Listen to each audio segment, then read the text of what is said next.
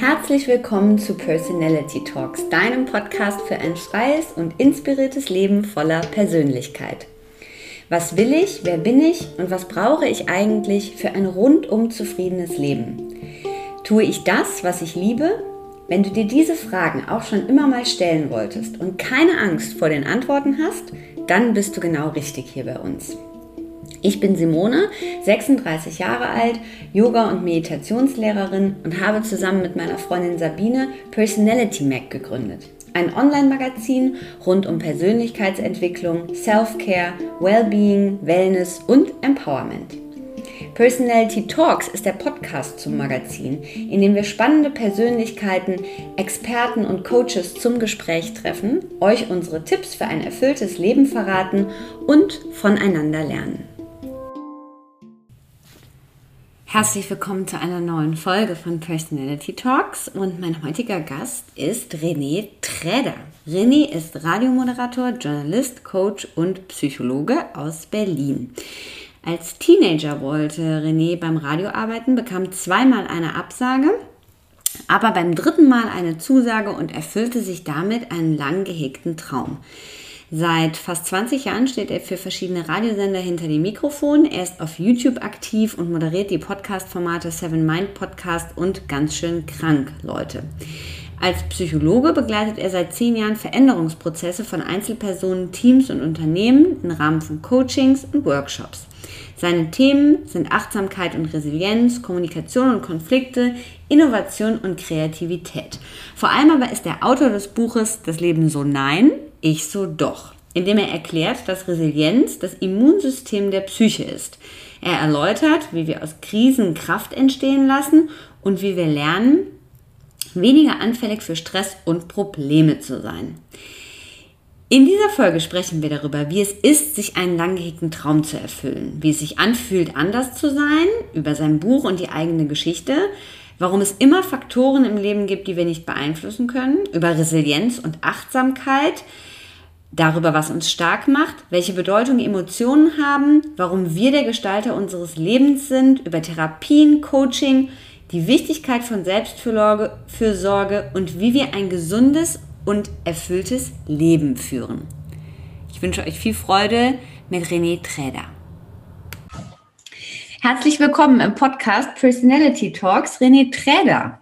Ja, guten Tag. Vielen Dank, dass ich hier sein darf. René ist hier, weil er ein ganz, ganz tolles Buch geschrieben hat, unter anderem. Aber er ist auch Psychologe und Journalist und da werden wir auch gleich noch ein bisschen drüber sprechen. Ähm, und das Buch, was du geschrieben hast, hast heißt Das Leben so nein, ich so doch. Mhm. Und das ist erstmal, finde ich, äh, ein sehr, sehr spannender und super Artikel, der ja auch so ein bisschen Interpretation offen lässt. Wie, was hat, was hat es mit dem Titel auf sich? Na, ich finde, dieser Titel beschreibt eigentlich ganz schön, wie unser Leben ablaufen kann, dass wir uns viele Sachen überlegen, die wir gerne machen wollen oder wie wir sein wollen. Und dann kommt aber sozusagen das Leben, das Schicksal, was auch immer dazwischen. Und dann ist eben die Frage, wie gehen wir damit um? Also sagen wir, okay, dann klappt's nicht, dann bin ich nicht gut genug oder dann bin ich nicht der Richtige oder was auch immer. Oder sagen wir, nee, aber das ist mir wichtig oder vielleicht ist man ja auch mit einem Handicap geboren und dass man sagt, okay, das Leben ist für mich ein bisschen schwerer als für viele andere Menschen. Und ich möchte aber trotzdem mein Leben, so gut es geht, im Leben. Und ich sage doch zu dem eben, was mir wichtig ist. Wie wolltest du sein und was hat nicht so ganz geklappt? das ist eine sehr schöne Frage.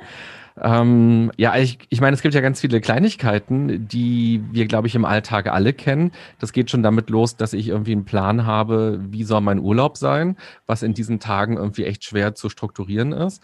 Und wir wollen zum Beispiel nächste Woche ähm, wegfahren am Mittwoch und wir wissen noch gar nicht so richtig, wohin, weil eben das Schicksal, die Umgebung eben so viel Nein sagt. Da ist die Inzidenz so, da gibt es so eine mhm. krassen Regeln, wo man keinen Bock drauf hat, dann ist es irgendwie nicht entspannend im Urlaub Job sein. Also das sind so die Kleinigkeiten. Oder man bewirbt sich irgendwo, man bekommt den Job nicht. Und wenn ich das zum Beispiel erzähle, ich hatte ähm, den Radiotraum, also beim Radio zu arbeiten als Teenager ganz lange. Und ähm, da gibt's ja nicht so viele Jobs. Und ich habe mich eben beworben und habe auch Absagen natürlich bekommen. Unter anderem von dem Sender, den ich als Jugendlicher geliebt habe und der für mich ganz wichtig war, weil der so ein Fenster zur Welt für mich geöffnet hat. Und ich habe zweimal eine Absage bekommen von dem Sender und habe mich aber noch ein drittes Mal dann nach einigen Jahren beworben und habe dann eine Zusage bekommen und bin da jetzt auch schon wieder seit neun Jahren und mache da Radio. Und da ist auch so ein kleiner Traum in Erfüllung gegangen. Oder ich meine auch sowas ganz Persönliches. Wir wachsen ja alle in Familien auf mit Mutter, Vater, Kind üblicherweise. Und die wenigsten von uns haben ja eine lesbische Mutter oder einen schwulen Vater oder einen schwulen Opa oder so. Wir wachsen ja erstmal in sehr heteronormative Familien auf oder auch in einer Gesellschaft auf. Und so war das natürlich bei mir auch. Und in den 90er Jahren, als ich so Teenager war, habe ich plötzlich festgestellt, Mann, ich verliebe mich gar nicht in die Juliane aus der Klasse, sondern eher in den Oliver aus der Klasse. Und dann dazustehen und zu merken, huch, ich bin anders, das ist irgendwie gesellschaftlich komisch, falsch, anrüchig ähm, und da auch erstmal sich auf diese Reise zu begeben und zu gucken, was ist das und darf das auch in Ordnung sein? Also auch hier zu sagen, doch, das ist aber in Ordnung auch, wenn es irgendwie von der Kirche oder auch vom Staat über Jahrhunderte ähm, verboten war und in einigen Ländern immer noch verboten ist, aber auch hier zu sagen, doch, nachdem, wie ich mich jetzt informiert habe und wie ich mich fühle, ist das völlig in Ordnung. Ah, du steigst mit zwei so tollen Themen ein und genauso finde ich äh, toll persönlich, wie du gerade schon darauf antwortest, so ist auch das Buch. Das finde ich so schön an dem Buch, dass ähm, man sehr, sehr viel an die Hand bekommt, an äh, Übungen, äh, an Tipps, an Möglichkeiten tiefer zu gehen, aber immer auch sozusagen in Verbindung mit deiner eigenen Geschichte, ähm, weshalb man sehr, sehr schnell da drin ist. Aber ich will direkt bei einer Sache nochmal so ein bisschen einhaken, weil ich glaube, so geht's ja viel, also ich glaube, das gibt's ja bei vielen, ähm, was du gesagt hast. Es gab da diesen Traum für den Radiosender, ne, der dich bewegt hat und du wolltest da gerne hin und du hast dich beworben und das hat nicht geklappt. Was hat immer wieder diesen, also dann könnte man ja sagen, ach Mensch, ich bin nicht gewollt und ich kann das nicht und jetzt gebe ich auf oder ich mache was ganz anderes oder ne, ich gehe so Umwege. Aber was hat immer wieder dazu geführt, da dann ja auch dran zu bleiben und zu sagen, ach du, ich versuche das einfach nochmal und vielleicht nochmal und nochmal. Na, es war erstmal furchtbar natürlich und das war auch so gemein, weil ich hatte ein Vorstellungsgespräch da und habe schon auch seit vielen Jahren Radio woanders gemacht, bei einem anderen Sender. Und dann saßen mir aber die damaligen Chefs da gegenüber und haben so mit ihren Zeigefinger und Mittelfinger ähm, angedeutet, so Gänsefüßchen und meinten, na ja, sie haben ja bisher Radio gemacht bei dem und dem Sender. Also wir können Ihnen hier keinen Job geben. Höchstens vielleicht ein Praktikum mal irgendwann. Und ich war völlig, was, wie kann denn das sein? Ich bin jetzt schon seit vielen Jahren woanders halt bei einem anderen Sender am Mikrofon und ich kann das doch. Ähm, warum kann ich jetzt hier nur ein Praktikum machen? Und ich kündige ja nicht meinen Job für ein Praktikum irgendwo. Und das zweite Mal habe ich nur einen Brief zurückbekommen, äh, wo da drin stand, ach ja, danke, wir brauchen gerade niemanden, aber wir legen Sie mal auf den Stapel.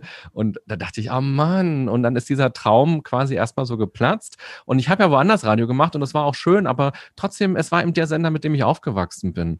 Und warum habe ich mich ein drittes Mal beworben?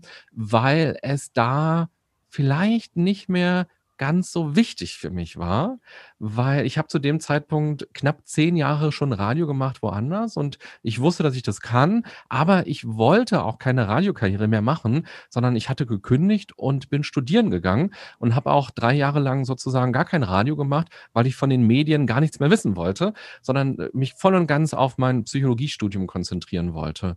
Und ähm, quasi am Ende des Bachelors, nach drei Jahren, hat eine Freundin zu mir gesagt, hey, ich habe gehört, bei Radio Fritz suchen die jemanden gerade, die suchen männliche Sprecher. Willst du dich da nicht mal bewerben? Und dann dachte ich mir, oh Mann, eigentlich, ich wollte doch kein Radio mehr machen und ich brauche auch keine dritte Absage und ah, bin ich nicht auch zu alt jetzt schon inzwischen für den Sender?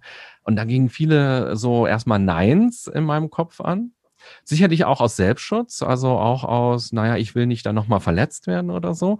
Aber dann habe ich gemerkt, ich habe meine Oma besucht und wir haben Fernsehen geguckt und da hat ein Nachrichtensprecher die Nachrichten verlesen und ich dachte mir, Mann, wie redet der denn und was hat der für Themen und Ach, und dann habe ich gemerkt, das kitzelt mich doch. Und dann habe ich was hingeschickt und auch gar nicht mit viel Liebe, sondern einfach nur eine E-Mail und habe gesagt, hier, hier ist ein MP3 von mir, so klinge ich und wenn ihr wollt, dann komme ich mal vorbei. Und dann bin ich eingeladen worden und ich weiß noch, da gab es dann inzwischen neue Chefs und die saßen vor mir und meinten, ja, wir bräuchten relativ schnell auch jemanden, der jetzt schon im Juli anfangen könnte. Und dann habe ich gesagt, äh, nö, im Juli mache ich eine Radtour, da äh, komme ich nicht. Und ich kann höchstens im August mal kommen, aber im Juli, äh, da will ich Fahrrad fahren. Und aus heutiger Sicht denke ich mir, oh, wie krass, was ich alles nicht erlebt hätte, wenn die damals gesagt hätten, nö, dann nicht. Also ich war da nicht mehr so, dass ich gesagt habe, ähm, das ist, wenn das nicht funktioniert, dann bricht meine ganze Welt zusammen, sondern es war eher so, ja, ist nett und mal gucken, ob wir da zusammenkommen. Und dann habe ich quasi im August tatsächlich angefangen und ähm, inzwischen sind es, wie gesagt, neun Jahre bin ich jetzt schon bei dem Sender und ich habe viele schöne Sachen gemacht, viele Sachen, die mich sehr gebildet haben, auch die mich quasi auch nochmal moderativ oder journalistisch nochmal vorangebracht haben, nochmal neue Dinge gelernt. Ich habe eine Talksendung moderiert, ähm, zwei Stunden live, jeden Sonntagabend im Radio. Das war ganz großartig, mit den Leuten zu sprechen. Und im Grunde genommen würde ich auch sagen, sind da so ein bisschen auch meine Podcast-Formate draus entstanden, die ich inzwischen mache, weil vielleicht hätte ich mich gar nicht getraut, ohne diese Moderationserfahrung in dieser Talksendung dann zu sagen, okay, dann mache ich jetzt auch einen Podcast. Und wenn man eben zurückblickt auf die Dinge in seinem Leben, dann sieht man diesen roten Faden und denkt sich, ah ja, krass, dieser eine Moment in diesem Büro von den Chefinnen, der hätte auch anders sich entwickeln können. Ja. Glaubst du, dass diese Lockerheit äh, mit der du dann ja reingegangen bist. Also dieses, ne, eigentlich hatte ich jetzt schon was anderes gemacht und ne, ich schicke euch jetzt mein Tape, so klinge ich, aber nee, also da mache ich jetzt erstmal eine Radtour. Glaubst du, dass das das ist, was wir auch manchmal brauchen, um sozusagen für dich war das ja der Traum auch, ne, der sich dann doch erfüllt hat, um dahin zu kommen, wo wir so ein bisschen hinwollen, statt äh, so sehr, wenn wir so sehr verbissen und so unbedingt und Bewerbung und so ganz korrekt und ja, ich komme sofort, morgen fange ich an, dass das andere manchmal viel hilfreicher ist? Bestimmt, aber auch ich glaube, manchmal ist es eben einfach zur richtigen Zeit am richtigen Ort und in dem Sender, das ist ein öffentlich-rechtlicher Sender und da war es eben ganz lange Politik, dass nur Leute dort arbeiten sollten, die quasi studiert sind. Und zur damaligen Zeit, als ich Radio gemacht hatte, hatte ich kein Studium, sondern habe quasi diese journalistische Laufbahn im Radio gelernt und da hatte ich schon mal ein bisschen schlechtere Karten und dann, ja, ein paar Jahre später sind eben andere Chefs da, mhm. die das eben nicht mehr so finden und ähm, die die vielleicht irgendwie einen auch sympathisch finden. Vielleicht ist gerade auch viel äh, Not da, dass eben viele Schichten besetzt werden müssen. Und das finde ich auch nochmal ganz wichtig, dass, auch wenn ich jetzt zum Beispiel im Coaching mit Leuten sitze, wenn da Menschen eine Absage bekommen, dann haben sie ja häufig das 100 Prozent persönlich dieses Gefühl. Sie nehmen das 100% persönlich und die ganze Welt bricht zusammen und sie finden sich schlecht und ungebildet und nicht qualifiziert und hoffnungslos. Und aber nochmal deutlich zu machen, es gibt eben viele Faktoren, die kannst du nicht beeinflussen. Vielleicht ist die Stelle schon unter der Hand vergeben, vielleicht ähm, suchen die irgendjemand anderen, vielleicht gab es auch jemanden, der besser war, aber das heißt ja nicht, dass du schlecht bist und so weiter. Und das ist ja so ein bisschen auch dieses Credo, was ich in dem Buch versuche rüberzubringen. Wir haben natürlich nicht 100% Einfluss auf auf die Dinge des Lebens. Wir sind von vielen Dingen abhängig in gewisser Weise. Aber ich würde jeden Menschen aufrufen wollen, gib doch dem Schicksal nicht 100 Prozent von deinem Leben, sondern hol dir so ein paar Prozent zurück. Und da sind wir beim Thema Resilienz oder Verantwortungsübernahme und schau mal, was ist dir wichtig? Wie willst du denn leben? Und gestalte dein Leben. Und eine andere Antwort auf diese Radiokarriere von mir war ja eben zu sagen, auch nach acht, neun Jahren, Jetzt habe ich ganz viel im Radio gemacht und ich sehe da für mich keine Perspektive mehr. Und mich interessiert aber die Psychologie einfach sehr. Und dann kündige ich meine Festanstellung und gehe in die Uni und fange mit 30 zusammen mit anderen, die 18 sind, in der Uni an und sitze da und lerne für Klausuren und melde mich, wenn ich was fragen will und sich das einfach dann eben auch zu trauen, ist ja auch eine Form von Resilienz am Ende zu sagen, ich bin unzufrieden mit etwas, ich sehe da keine Zukunft oder für mich zumindest sehe ich da keine Sinnhaftigkeit mehr und dann ändere ich etwas und das kann dann eben auch eine große Veränderung sein. Ich fand das tatsächlich gar nicht so. Ich habe das auch nochmal in deinem Buch gelesen und auch auf deinem Paper, dieses äh, nochmal große Veränderung, dass man mit 30 nochmal, weil ich bin äh, ja jetzt irgendwie sieben Jahre älter und beschäftige mich jetzt nochmal damit, ob ich nochmal was studiere. Ich fand das gar nicht so. Ich dachte, also ich hatte das gar nicht so als, ist das so eine große Veränderung oder ist das wirklich so krass? Weil ich nämlich glaube, genau dieses, ne, dass man immer Dinge verändert und immer nochmal was Neues. Aber wie du sagst, man sitzt halt dann nochmal wieder, ne, wie auf einer Schulbank und mit 18-Jährigen und geht nochmal so zurück in so eine ganz andere Rolle. Aber dieses persönlich nehmen. Warum glaubst du oder was glaubst du, woran das liegt, auch dass wir so viele Dinge so oft in zwischenmenschlichen Unterhaltungen, im Leben generell, in unserem Job, vielleicht in Beziehungen, dass wir so viel so direkt persönlich nehmen? Na, wir haben ja so ein paar psychologische Grundbedürfnisse und dazu gehört ähm, Selbstwertschutz oder auch Selbstwerterhöhung, was ja evolutionär gesehen auch ganz sinnvoll ist, weil wir dadurch ja leben können. Wenn wir uns quasi total scheiße finden, dann können wir eben uns auch nicht aufraffen, irgendwas für uns zu tun und voranzukommen. Und deshalb ist es schon auch ein ganz wichtiger, auch Resilienzfaktor im Grunde genommen, irgendwie seine Stärken zu kennen, sich irgendwie ein bisschen gut zu finden und auch das Gefühl zu haben, dass es Menschen im Umfeld gibt, die einen auch so ein bisschen gut finden. Und darum ist es, glaube ich, immer total verletzend, wenn wir Ablehnung erfahren. Und aus der Evolution heraus wissen wir eben auch, dass das Individuum nicht überlebensfähig ist. Also wir Menschen, wir haben keine, wir sind nicht besonders stark, wir sind nicht besonders schnell, wir haben keine krassen Sinne, so wie der Adler, dass der toll gucken kann oder so. Wir haben kein Fell, wir frieren total schnell und so weiter. Also wir sind eigentlich nicht toll angepasst an unsere Umgebung hier auf dieser Welt.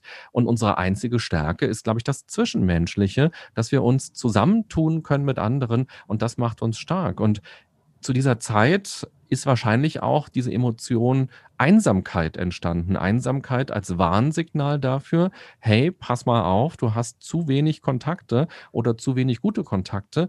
Tu mal was dagegen. Also meine Theorie ist, dass jede Emotion immer zwei Funktionen hat. Auf der einen Seite gibt sie uns eben eine Botschaft, sie weist uns auf etwas hin und sie gibt uns Energie zum Handeln. Und die Einsamkeit weist uns eben darauf hin, uns fehlen Menschen, und tu jetzt mal was dafür. Und ähm, ja, der Steinzeitmensch, der ausgestoßen wurde von seiner Gruppe, der konnte wahrscheinlich nicht mehr gut überleben. Und darum sind wir eben zu Gruppenindividuen. Und das sehen wir ja auch, wenn wir uns Big Brother angucken oder Dschungelcamp oder Prince Charming oder was auch immer die Gruppe ist so wichtig. Und wenn die Gruppe sich darauf einigt, dass eine Person angeblich doof ist und gegen diese Person arbeitet und dann eben alle Macht darauf konzentriert, dass diese Person rausgeht, das hat eine ungeheure Energie. Und darum sind wir, glaube ich, immer, auch Scham- und Schuldgefühle gehören da rein, dass wir also immer wieder zurück in die Gruppe kommen. Also Schamgefühle zeigen ja dem anderen, dir ist bewusst, dass du was Falsches gemacht hast. Wir verzeihen dir wieder leichter auch wenn Kinder zum Beispiel deutlich machen, oh, ich schäme mich dafür, dass ich jetzt die Vase kaputt gemacht habe, dann ist man als Elternteil vielleicht nicht mehr ganz so wütend, weil man sieht ja, die andere Person, die leidet gerade, der tut das eben auch leid. Oder eben auch Schuldgefühle, dass die andere Person eingesteht und sagt, ja, ich war das, tut mir leid, es ist meine Schuld gewesen. Und das sind eben diese komplexen zwischenmenschlichen Strukturen. Und darum tun eben auch so eine Bewerbungsabsage uns einfach weh an dieser Stelle.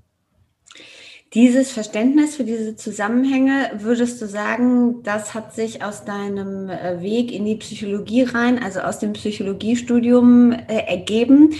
Ist das so auch, was du sagen würdest, was du so als Hauptlearning aus dem Studium raus mitgenommen hast für dich?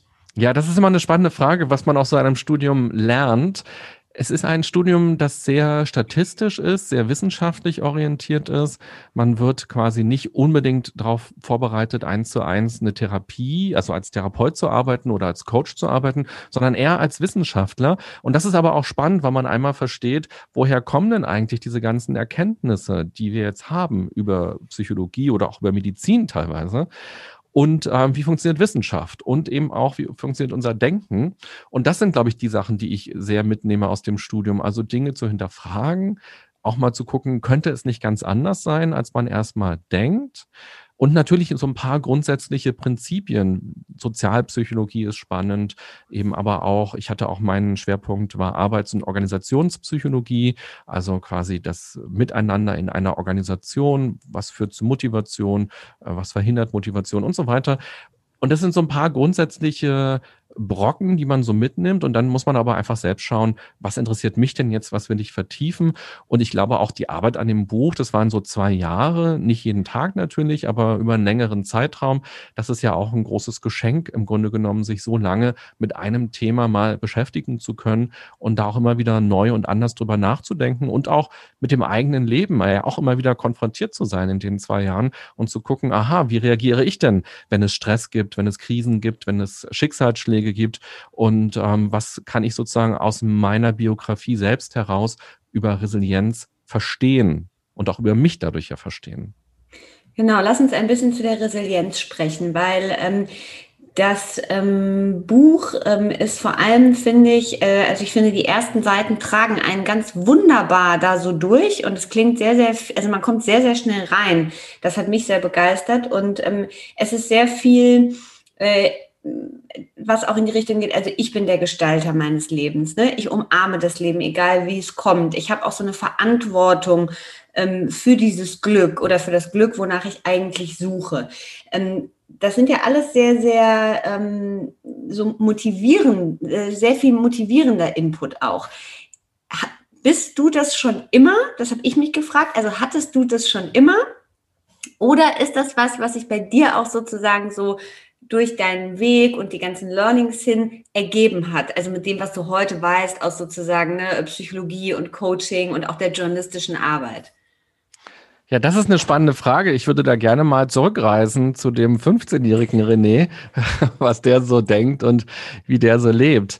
Ich glaube, dass ich schon eher optimistisch bin in der Tendenz, das würde ich schon sagen. Aber ich merke auch und gerade auch, nachdem ich das Buch quasi fertig geschrieben hatte, dass ich mich auch selbst immer wieder erinnern muss daran, verantwortungsbewusst zu sein. Also die Verantwortung zu übernehmen, wenn mich irgendwas ärgert oder wenn ich Ängste habe, wenn ich Sorgen habe, wenn Dinge scheitern oder wenn Dinge zu scheitern drohen, dass ich also auch immer wieder mich daran erinnern muss, nicht den Kopf in den Sand zu stecken oder nicht einfach wütend zu sein, sondern zu sagen, okay, jetzt verrenne dich aber mal nicht, sondern was willst du denn eigentlich? Und dann übernimm Verantwortung für das, was du willst. Und das würde ich vielleicht auch gerne an der Stelle nochmal als Disclaimer mitgeben, auch wenn es vielleicht motivierend klingt hier und da, aber es ist eben Arbeit. Also die Auseinandersetzung mit Resilienz und auch der Wunsch, resilienter, also widerstandsfähiger zu sein, bedeutet immer Arbeit, also immer eine ganz bewusste Auseinandersetzung mit dem, wie man ist, mit dem, womit man gerade konfrontiert ist und was man eben einfach auch will. Und das ist gar nicht immer leicht. Und ich glaube auch, dass das ein Lebensprozess ist und dass sich ja auch die Dinge im Leben verändern. Vielleicht stirbt jemand, der mir am Herzen liegt oder kriegt eine schlimme Krankendiagnose oder ich selber kriege eine Krankendiagnose oder man wird vielleicht mal pleite oder man verliert ein Bein oder was auch immer. Also dann ist es nochmal eine ganz andere Form von Resilienz, die man an der Stelle braucht, als wenn man sagt, ja, meine Bewerbung hat jetzt eine Absage bekommen, hat nochmal einfach eine andere ähm, Dynamik an der Stelle. Und ich glaube, dass wir da einfach lernen dürfen und uns auch auf diese Reise begeben dürfen. Und ich vergleiche das eigentlich ganz gerne eben auch mit Körpergröße, weil viele Leute fragen, ja, bin ich jetzt resilient oder bin ich nicht resilient? Also dieses Ja oder Nein. Und man würde eben auch nicht sagen, na, ich habe eine Körpergröße oder ich habe keine Körpergröße, sondern man würde ja sagen, na, ich bin 1,80 oder so. Und jetzt kann man sich überlegen, von 0 bis 100, wie viel Resilienz hat man denn eigentlich? Und man kann es, wenn man diese Analyse betrachten möchte, eben gerne sich auch nochmal auf verschiedenste Facetten angucken. Meine familiäre Resilienz vielleicht, meine persönliche Resilienz, meine berufliche Resilienz oder man kann es noch weiter runterbrechen ähm, auf verschiedenste Aspekte des Lebens. Und hier einmal auch dann stolz auf sich zu sein und zu sagen, ach guck mal, in den und den Bereichen habe ich ja viele Dinge eigentlich schon ganz gut hinbekommen. Und was kann ich denn dafür lernen von anderen Bereichen, für andere Bereiche? Also worin bin ich gut oder was sind denn meine Strategien im Umgang mit den negativen Dingen? Glaubst du, dass es so etwas gibt wie eine gute Basis für den Einstieg, also im Sinne von sozusagen, was ist die Basis, um sozusagen Resilienz aufzubauen? Also ich bringe mal mein eigenes Beispiel. Ich habe ähm, viel im therapeutischen Bereich gemacht, äh, also war selber in Therapie und glaube, dass das so bei mir die Basis war, um dann alles andere. Ne? Daneben lief sehr, sehr viel äh, Yoga, also sehr, sehr viel Arbeit in dem Bereich, ähm, sehr, sehr viel Coaching, solche Geschichten. Aber die Basis war bei mir sozusagen ne, so eine eine, grundlegende therapeutische Arbeit. Glaubst du, dass das immer so ist? Oder sagst du, nee, also das kann man ja individuell eigentlich gar nicht so beantworten, weil es von Fall zu Fall so unterschiedlich ist? Weil man merkt ja schon auch in der jetzigen Zeit, also Leute suchen sehr viel, ne? Also suchen auch Rat bei, ähm, bei Yogalehrern, bei Coaches, bei Heilpraktikern, also in alle möglichen Richtungen. So. Na, wenn man das sich anhört, was du gerade gesagt hast, dann könnte man ja sagen, da war offenbar die Reflexion und die Auseinandersetzung mit dir selbst der Auslöser eben für Resilienz zu sorgen und dich mit Resilienz eben auseinanderzusetzen. Und ich könnte mir das schon auch so vorstellen, dass es im Grunde genommen, wenn wir auf Erwachsene schauen, halt häufig eine Krisensituation ist, die uns dazu motiviert, zu gucken, wie kann es denn besser gehen oder warum ist denn das eigentlich so oder wo sind die Ursprünge und wie kann ich was verändern und dass wir häufig im Leben, glaube ich schon, auch die Krisenerfahrung brauchen, um dann zu sagen, okay, es ist gut investierte Zeit, jetzt nicht vor Netflix zu sitzen, sondern vielleicht ein Buch zu lesen, zum Yoga zu gehen, in die Therapie zu gehen, zu einem Coach zu gehen und sich damit bewusst auseinanderzusetzen. Also ich glaube, dass eine eine gute Basis eben auch eine Form von Achtsamkeit ist. Wenn wir eben achtsam mit uns umgehen, achtsam mit den Problemen im Leben, mit unseren Bedürfnissen auch und auch mit unseren Stärken, dann ist das, glaube ich, ein ganz schönes Fundament, um da aufzubauen und für unsere Resilienz zu sorgen. Und wir wissen, es gibt eigentlich drei Quellen für Resilienz. Das eine sind unsere frühkindlichen Erfahrungen. Da haben wir dann als Erwachsene nicht mehr so einen Spielraum. Das haben wir dann erlebt. Wir können nicht entscheiden, was wir erleben als Kind oder in welche Familie wir hineinwachsen. Und zum Beispiel allein schon schon die Trennung der Eltern zu erleben, ist schon ein belastendes Ereignis als Kind, weil da ja ganz viel Sicherheit plötzlich verloren geht.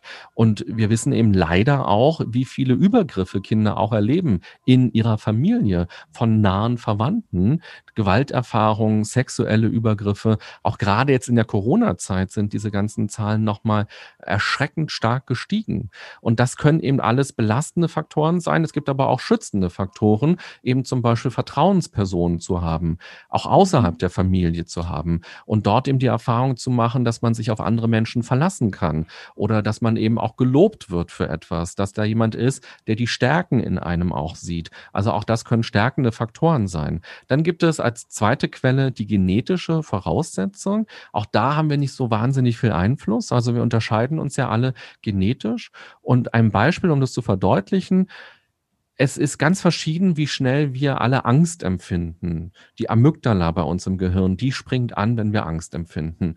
Und das ist teilweise eben gelernt, aber teilweise eben auch genetisch dispositioniert. Und haben wir auch nicht so viel Einfluss auf unsere Gene. Das heißt, der letzte Quell unserer Resilienz, den wir bearbeiten können. Das ist eben die bewusste Auseinandersetzung als Erwachsener oder auch meinetwegen als Jugendlicher schon, dass wir also uns genau hinsetzen und eben uns fragen, was ist gut bei mir, was kann ich, was will ich, wie kann ich Optimismus steigern bei mir, wie kann ich lösungsorientierter denken, wie kann ich anders, besser mit Stress umgehen, wie kann ich meine Bedürfnisse ausdrücken ähm, und so weiter. Und das ist das, was wir in der Hand haben als Erwachsener, dass wir uns ja, damit auseinandersetzen und eben schauen, wie kann ich ein paar Zentimeter mehr Resilienz dazu bekommen. Meine Lieblingsfrage ist ja immer, wenn es um das Thema ähm, Resilienz und Psychologie, Psychotherapie geht, ähm, dieses Tiefergehen sozusagen, also ne, in der eigenen Geschichte, sich Dinge auch anzugucken. Ähm, da gibt es ja so unterschiedliche Ansätze zu. Also ja, man guckt so ein bisschen und dann ist gut, dann weiß man es auch. Und dann macht man eher so diese, ich sage das jetzt mal ein bisschen oberflächlichere Arbeit ne, und, und schaut und geht damit weiter. Oder man geht halt so richtig tief, wühlt nochmal so richtig tief drin rum, macht das ganze Buch, also diese ganze Kiste, die wir alle ja irgendwo stehen haben, einmal auf, wirbelt die durch und packt es am Ende vielleicht wieder rein. Hast du da eine Meinung zu oder hast du, wie hast du das für dich gemacht? Na, ich glaube, es kann zu jeder Zeit alles gut für einen sein. Also es kann total gut sein für einen, auch mal sich zu trauen, erstmal nur ganz oberflächlich drauf zu schauen und vielleicht nur ein paar wenige starke Zusammenhänge zu erkennen und zu sagen, ah, mhm. okay, jetzt habe ich besser verstanden, warum ich so bin oder warum ich so geworden bin oder warum ich mich so verhalte, warum ich so fühle. Und das reicht vielleicht schon. Und dass diese große Kiste einen total schockieren würde und überfordern würde. Und dann ist es auch völlig in Ordnung, wenn man dann eben danach ein bisschen leichter durchs Leben gehen kann. Und wer aber sagt, ja, ich will die Zeit und auch die Energie investieren und da die ganz große Kiste aufmachen, der kann das natürlich auch machen. Und ich würde nicht sagen, dass das eine besser ist oder schlechter ist. Es mhm. gibt ja eben auch hm, die Psychoanalyse quasi als Therapieform, wo es ja eben darum geht, sehr auch in die Vergangenheit zu gehen und dort in einem sehr engmaschigen Austausch auch zu sein mit der Therapeutin oder dem Therapeuten und quasi ja ganz genau zu verstehen, wie bin ich denn eigentlich, was ist meine Werdensgeschichte? Und dann gibt die Verhaltenstherapie, die da nicht ganz so tief unbedingt draufschaut, sondern eher guckt, wie kann man im Hier und Jetzt quasi leben und arbeiten und mit den Dingen umgehen, die man erlebt hat. Wie kann man das integrieren, aber ohne bis ins Letzte hineinzugehen. Und es gibt auch die sogenannte Kurzzeittherapie. Und da ist eigentlich der Ansatz, dass man eigentlich nur lösungsorientiert denkt, da ist die Philosophie, man muss das Problem gar nicht in der Gänze verstanden haben. Man muss eigentlich nur verstanden haben, was die Lösung sein soll. Und ich muss also nicht immer nur gucken, warum bin ich so, wie ich bin, sondern eigentlich nur, wo will ich denn hin? Wie will ich denn leben? Wie will ich denn sein? Und so gibt es eben verschiedenste Ansätze. Und ich glaube, man darf da auch im Laufe seines Lebens ähm, zurückgreifen auf verschiedenste und gucken, ja, was hilft mir jetzt? Was bringt mir was? Und ich glaube, dieser oberflächliche Einstieg, so wie du es genannt hast, kann ja auch so ein, äh, wie so ein Probeabo sein, dass man mal feststellt, oh, das tut mir eigentlich gut. Es ist anstrengend und auch traurig, aber es tut mir irgendwie gut und vielleicht traue ich mich in fünf Jahren auch mal noch tiefer zu gucken, wenn ich das gerne möchte. Lass uns ein bisschen über Selbstfürsorge sprechen. Das mhm. ist ja mhm. das Thema der Ausgabe, zu der wir den Podcast machen. Ähm, und ich würde gerne wissen, was du ähm, Du machst ja auch sehr viele Sachen, ne? Also du arbeitest als Moderator, du bist Social Media aktiv, du hast die Podcasts, du bist noch Coach nebenbei. Es sind ja auch sehr, sehr viele Themen, auch sehr, sehr viel aufgeteilt. Das kennen wir auch so ein bisschen. Wie wichtig ist bei dir Selbstfürsorge? Findet die immer statt? Kommt die doch noch öfter zu kurz? Kommt da dieses Erinnern auch wieder mit rein? Wie ist das bei dir? Ja, es ist ganz verschieden. Also es kommt manchmal zu kurz, die Selbstfürsorge, und dann ist es eben auch, dass der Körper das signalisiert und dann eben, dass ich das eben dann auch merke und dann feststelle, oh nee, jetzt wird's doch zu stressig eigentlich. Und es gibt eben aber auch ganz bewusste Entscheidungen für die Selbstfürsorge. Also auch Nein zu sagen zu Projekten, wo ich das Gefühl habe, da fehlt mir die Zeit, auch wenn es schön wäre, oder eben auch bei Projekten Nein zu sagen, wo ich so den, ja, den Verdacht gemerkt habe, dass es mir am Ende doch keine Freude macht oder zu weit wegführt von den Dingen, die zu mir gehören oder zu meinen Werten gehören. Und das ist aber auch als Selbstständiger natürlich ein Prozess, den man erstmal auch lernen muss, auch Nein zu sagen, wenn Anfragen kommen, weil man weiß ja als Selbstständiger im Grunde genommen nie, wie die Situation in einem halben Jahr sein wird. Und ähm, das ist, glaube ich, auch ein, ein Lernprozess für mich. Und was ich versuche zu machen, ist, dass ich mir im Laufe des Jahres größere äh, Wochen mal frei frei nehme und sage, jetzt sind drei Wochen zum Beispiel, da habe ich frei, da bin ich ähm, eben nicht im, nicht im Büro und mache auch keine Workshops und keine Coachings.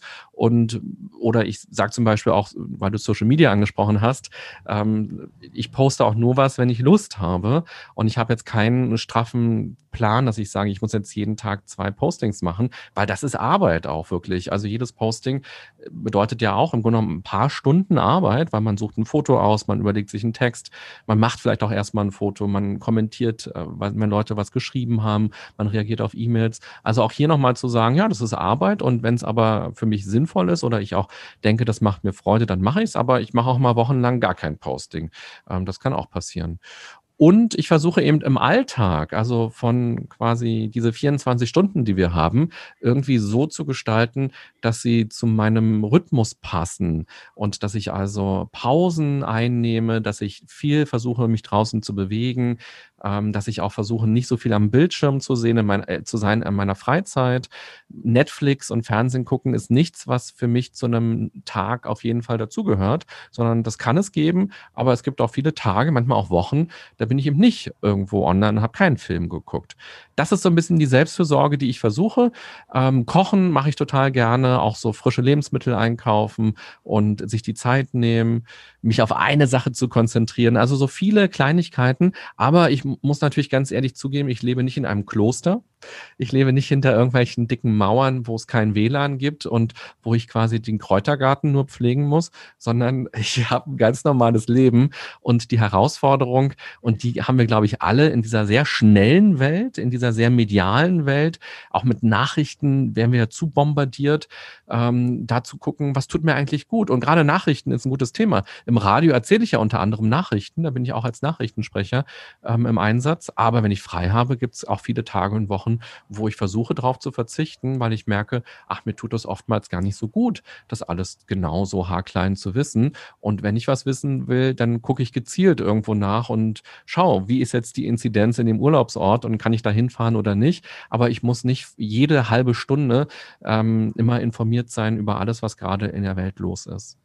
Hm, hast du das für dich irgendwann so ein bisschen mehr getrennt, dass dieses ständig informiert sein sozusagen Teil des medialen Berufs ist und dass eben nicht immer informiert sein müssen im Privaten gar nicht so stattfinden muss? Ist das so der? Absolut, genau. Also ich habe vor 20 Jahren angefangen, Radio zu machen mit Nachrichten und wenn ich frei hatte, habe ich Zeitung gelesen. Da gab es noch nicht so viele, mhm. äh, da gab es noch kein Smartphone und habe ich Zeitung gelesen oder auch auf dem Weg zur Arbeit habe ich mir oft eine Zeitung geholt und habe dann in der mhm. Bahn eben mich schon informiert über alles Mögliche. Mögliche. Und die Nachrichtenwelt hat sich ja auch wirklich doll verändert. Also diese Push-Nachrichten, die wir bekommen mhm. und rund um die Uhr so stark ähm, über alles informiert zu sein, das gab es vor 20 Jahren in der Form noch nicht. Ich merke das auch in der Redaktion, wie sich auch hier das Arbeiten doll verändert hat. Auch Twitter gibt es inzwischen und die Nachrichtenwelt ändert sich einfach sehr schnell, was eben ein großer Stressfaktor ist. Und ja, ich habe für mich verstanden, ähm, Nachrichten sind in meinem Alltag nicht immer relevant. Und ähm, also das Wort Nachrichten kommt ja eigentlich von dem Wort sich nach etwas richten. Also das heißt, Nachrichten sollten eigentlich eine Relevanz haben, die einen Einfluss auf mein Leben haben. Und wenn man jetzt einmal so eine Nachrichtensendung sich anguckt oder anhört, muss man ja an vielen Stellen sagen, hm, hat eigentlich jetzt gar nicht so eine große Relevanz, was da gerade erzählt wird.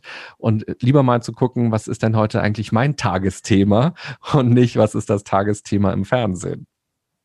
Fand das mit den Pausen ganz toll in deinem Buch. Du bist ja auch ein bisschen drauf eingegangen, also dieses, dass du auch die Art von Pausen unterscheidest, ne? Also wie lang so eine größere Mittagspause, äh, aber auch dieses Schöne mit der Mikropause aus der Achtsamkeit, ne? Also dieses kurz äh, immer wieder durchzuatmen, sich dran zu erinnern. Und ich glaube, das ist ja auch was, was wir alle im Stress des Alltags oder wenn es total viel ist, so als, als kleine Geschichte für uns selbst so ganz wunderbar umsetzen können. Was ich finde, was auch irgendwie mit Familie und auch als Mutter so große Wirkung zeigt zeigt. Ne? Dieses, also wenn man es auch mal nicht schafft, Dinge zu tun, sich nicht dafür sozusagen äh, direkt äh, zu bestrafen, sozusagen innerlich, sondern eben dann mit so kleinen ne, Stellschrauben zu arbeiten. Das kommt äh, sehr, sehr schön durch auch. Total. Und das ist ja eigentlich auch der Gedanke von Achtsamkeit. Also es gibt die informelle und die formelle Achtsamkeit. Also man kann quasi Meditationsübungen machen und dann macht man eine formelle Achtsamkeitsübung. Und da sagen aber viele, die eben arbeiten oder die eben Kinder haben, und das ist ja auch Arbeit, sich um die Kinder zu kümmern, um den Haushalt zu kümmern, um die Familie vielleicht auch noch zu kümmern. Das ist ja auch ein Fulltime-Job. Und da sagen eben viele, oh, ich habe gar keine Zeit, jetzt 15 Minuten zu meditieren. Ob das stimmt, das darf man nochmal hinterfragen, weil wenn man guckt, wie viel Zeit habe ich an meinem Handy, Handy gehangen und wie viel Zeit habe ich am Fernseher gehangen oder wie viel Zeit habe ich vielleicht auch gejammert und gelästert oder irgendwie so. Ähm, da wären vielleicht zehn Minuten drin gewesen. Aber man kann eben auch die informelle Achtsamkeit machen. Und das bedeutet, dass man sich eben einfach nur auf das konzentriert, was man gerade tut und ganz bewusst die Kartoffel schneidet oder schält und nicht noch nebenbei Radio hört oder Fernsehen guckt oder redet oder ganz bewusst isst oder ganz bewusst eben atmet mal kurz für einen Moment. Oder man kann auch bewusst zum Handy greifen und sagen, ich möchte jetzt eine WhatsApp schreiben an jemanden und das mache ich jetzt ganz bewusst mit voller Aufmerksamkeit mhm. und ich mache aber auch nur das und wenn die WhatsApp geschrieben ist, dann gehe ich nicht noch zu Instagram. Also ich glaube, das ist auch das, was wir jetzt lernen müssen. Man sagt immer, die Kinder brauchen ähm, quasi ein Medientraining und die müssen erstmal lernen, wie man mit Medien umgeht. Aber ich glaube, wir Erwachsenen müssen das auch lernen. Ja, total. Und ähm, jeden Fall müssen auch erstmal gucken, wie viel meiner Aufmerksamkeit möchte ich denn diesem Ding da schenken. Ich finde deine Geschichte ja ganz toll. Äh, ich fand die ähm, schon ohne das Thema Stimme toll, aber dann fand ich, wurde es nochmal interessanter. Also diesen Weg, den du ja gemacht hast für dich, auch dieses, ne, ähm, eben ähm, dann doch zum Radio, das, das gefunden zu haben, das, was du eigentlich möchtest, aber auch die Entscheidung, ich gehe jetzt nochmal studieren, ich steige da in ein anderes Thema ein, das, was du heute in deiner Arbeit machst, auch in den Podcasts, ist ja viel Aufklärungsarbeit auch dabei, möchte ich auch noch mal kurz hin mit dir gleich. Aber dieses, das Thema Stimme, was jetzt hat der Radiomoderator ja an sich, der hat ja schon eine, eine ganz tolle Stimme, ist ja, ne, also es ist ja irgendwie immer mit dabei, aber du hast ja eine spezielle Geschichte dazu auch. Magst du dazu noch mal was erzählen? Ja, gerne. Also ich war als Kind häufig krank und hatte so Mittelohrentzündung und alles Mögliche.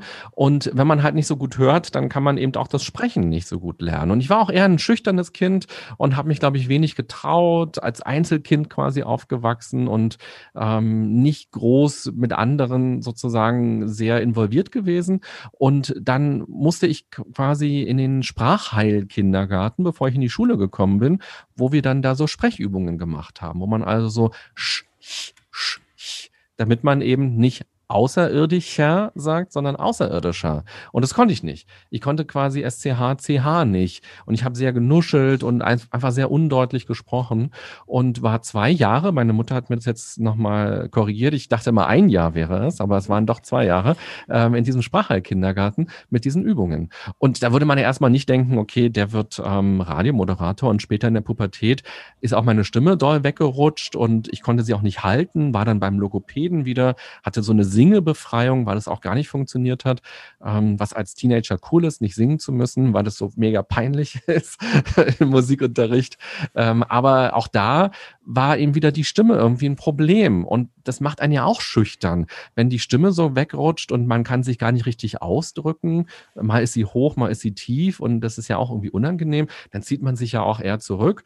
Und ich würde vielleicht heute rückwirkend sagen, dass ich deshalb wahrscheinlich immer auch Hörspiele und Radio auch sehr spannend fand, weil dort eben einfach schöne Stimmen zu hören waren und das Sprechen quasi immer ein großes Thema, auch als Manko sozusagen für mich als Kind war. Ich habe dann auch Hörspiele auf Platte tausendmal gehört und auswendig gelernt und hatte dann auch in der Schule Freude an Gedichte aufsagen. Und so hat sich, glaube ich, das dann irgendwann so herauskristallisiert, dass man vielleicht sagen kann, okay, dieser Mensch hat für sich gelernt im Laufe des Lebens, wenn er sich mit etwas auseinandersetzt, dann kann es besser werden. Und dann, ja, dann kann er da Fortschritte erzielen. Also vielleicht ist das quasi schon ein Resilienztraining gewesen, wenn man das so formulieren will. Ja, das ist schön. Das ist schön. Ich finde das ist ein ganz tolles Beispiel auch. Also, dass man dann gerade äh, in einem Bereich auch arbeitet, sozusagen, ne, der vorher so ein, naja, nennen wir es jetzt mal, ne, eine Schwierigkeit war in deinem Leben so. Und ich, also wir sagen ja im Yoga auch gerade alles, was äh, in dem Bereich von diesem Chakra und Stimme liegt, ne? Also das sozusagen zu öffnen, sich da zu befreien, hat ja auch ganz viel damit zu tun, wie wir sozusagen auftreten und was wir rausgeben von uns.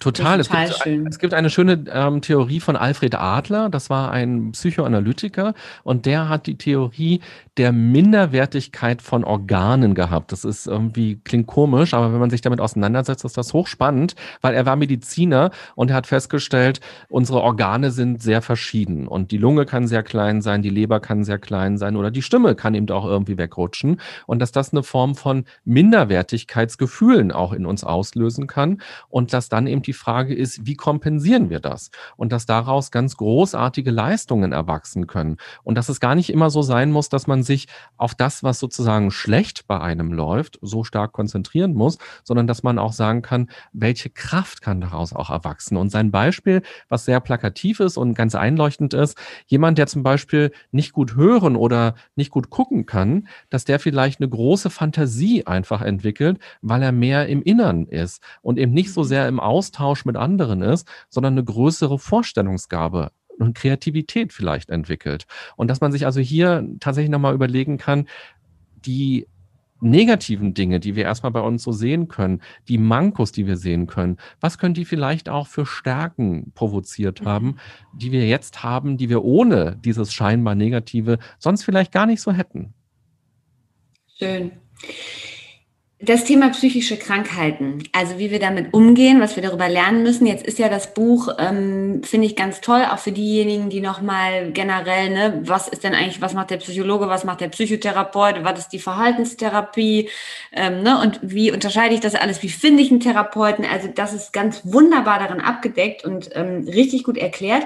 Was glaubst du, Und dafür wollen wir, dass die Hörer das Buch kaufen. Aber was glaubst du im Umgang sozusagen mit psychischen Krankheiten, mit all dem, was es da draußen gibt? Weil es ist ja immer noch, äh, ne? also es ist ja noch ein Stigma. Wir sprechen ja immer noch nicht so offen darüber, wie wir uns das vielleicht wünschen würden. Was braucht es? Gesellschaftlich und von jedem Einzelnen? Naja, also ich finde, psychische Erkrankungen sind normal. Also sie sind eben nicht was Verrücktes und was Außergewöhnliches, was nicht sein sollte, sondern sie sind eben auch Krankheiten, so wie ja auch andere körperliche Krankheiten auch normal sind. Also Krebs zu bekommen, sich ein Bein zu brechen, eine Schilddrüsenüberfunktion zu haben, was auch immer.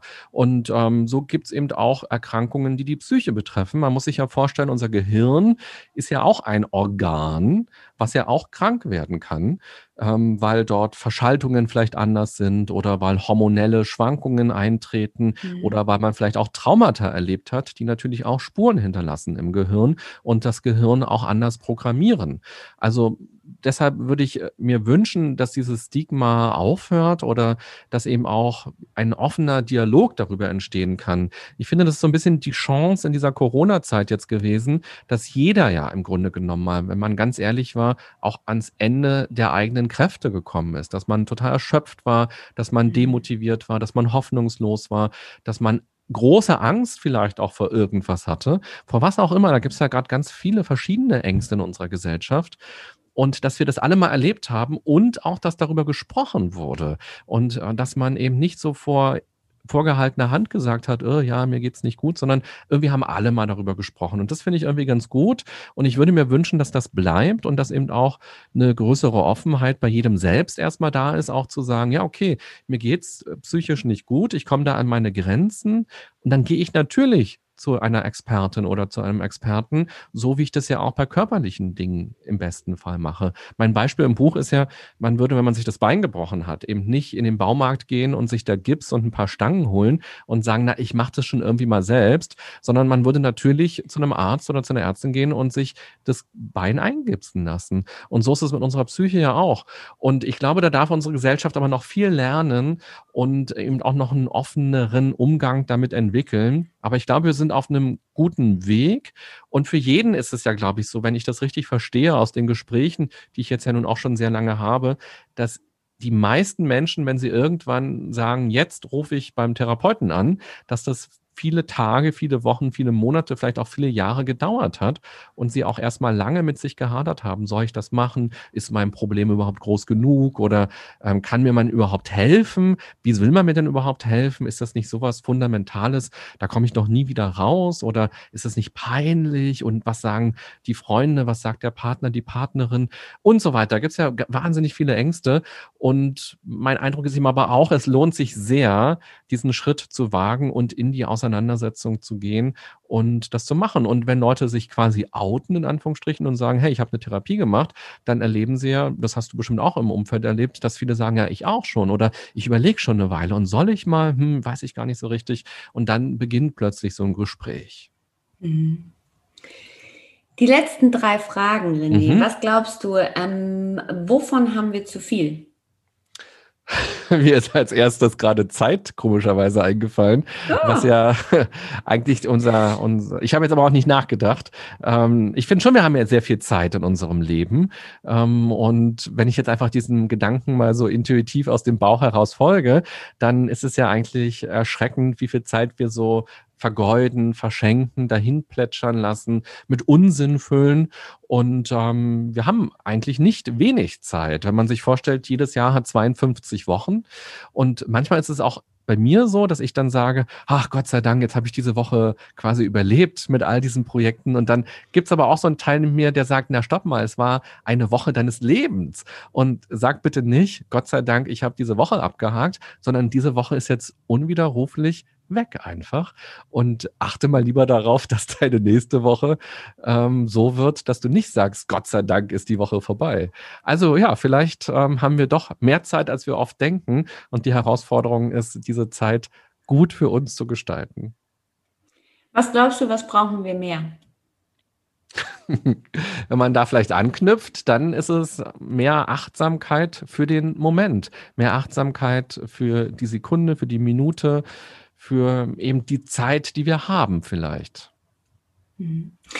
Wenn du eine Empfehlung ähm, geben müsstest und du musst jetzt für ähm, ein Buch, also am liebsten immer ein Buch, aber es kann auch etwas anderes sein, was dich nachhaltig geprägt, äh, inspiriert hat, wo du sagst, ah, das, das möchte ich den Hörern gerne ans Herz legen.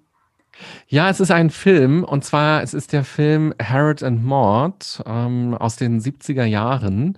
Ein ganz großartiger Film. Ich habe ihn damals im Englisch-Leistungskurs oder was das war erlebt äh, von meiner Englischlehrerin Frau Döge. Die hat uns den vorgespielt und ähm, hast du ihn mal gesehen? Nein, ich lächle aber so, weil ich mir eben einen äh, Bappa da dran gemacht habe, äh, dass ich mir den angucken möchte, weil ich in deinem Buch davon gelesen habe, aber ich habe ihn noch ja. nicht gesehen. Genau, und ähm, da sind ganz viele Songs von Cat Stevens drin. So bin ich quasi als erstes mhm. auf Cat Stevens mal gestoßen. Und der Film handelt eben von einem jungen Mann, der ganz reich in, in, in England irgendwo wohnt und äh, mit einer Mutter, die ihn quasi gar nicht erkennt als Person, also die gar nicht weiß, wer er ist und wie er ist und die nur ihr Luxusleben im Sinn hat. Und er geht gerne auf Friedhöfe und lernt dort eine 80-jährige Frau kennen und sie verlieben sich ineinander auf gewisse Weise und ähm, sie bringt ihm bei, ja, den Moment zu genießen und das Leben zu genießen. Und da gibt es einen Song, If you want to sing out, sing out. Also wenn du singen willst, dann sing. Und ähm, diesen Song habe ich zum Beispiel immer am Ende meiner Radiosendung gespielt, weil das für mich so diese Message des Lebens ist. Und es gibt eine andere Zeile in dem Song, da heißt es, mach, was du willst. Und wenn du das wieder anders machen willst, na, dann mach es rückgängig. Und dieser Film hat ganz viel Lebensfreude für mich, ganz viel Kraft. Ich gucke ihn total gerne immer wieder. Manchmal gibt es ihn auch im Freiluftkino hier in Berlin. Und ich höre auch die Musik total gerne und das gibt mir ganz viel Power, ganz viel Kraft, ganz viel Lebensmut. Und ich sage immer, wenn ich irgendwann mal im Koma liegen sollte oder irgendwie dement bin, dann soll man mir bitte einfach diesen Film immer wieder vorspielen und die Musik immer wieder vorspielen. Und ich habe so eine kleine Liste mir mal angelegt von Dingen, die man mir dann bitte schön vorspielen soll. Und da gehört dieser Film auf jeden Fall dazu. Schön. Schöne Abschlussworte, René. Vielen, vielen Dank, dass wir sprechen durften. Vielen Dank für deine tolle Arbeit. Äh, wir empfehlen sehr dein schönes Buch, Das Leben so nein, ich so doch. Und danke dir. Ja, vielen Dank für die Einladung und vielen Dank, dass du das Buch ja auch gelesen hast. Das ist ja auch total schön. Ich habe jetzt ja ganz viele Interviews gegeben und man spürt an den Fragen immer, ob sich der Mensch damit auseinandergesetzt hast.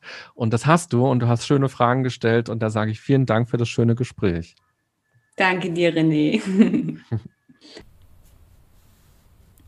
Vielen Dank fürs Zuhören und ich hoffe, euch hat das Gespräch genauso inspiriert wie mich und äh, ich finde es besonders gut, dass ähm, René so offen und persönlich erzählt, wie er sich seinen Traum beim Radio zu arbeiten erfüllt hat äh, und wie es auch war, Absagen zu bekommen. Ich finde, das ist nicht so oft, ähm, dass erfolgreiche Menschen darüber sprechen, dass sie auch Absagen bekommen haben, äh, was wir daraus lernen können und ähm, wie wichtig es auch ist, dran zu bleiben an den Dingen, äh, für die wir wirklich brennen. Ich lege euch nochmal das Buch von René ans Herz, hört mal in seine Podcasts rein, schaut auf seiner Website vorbei.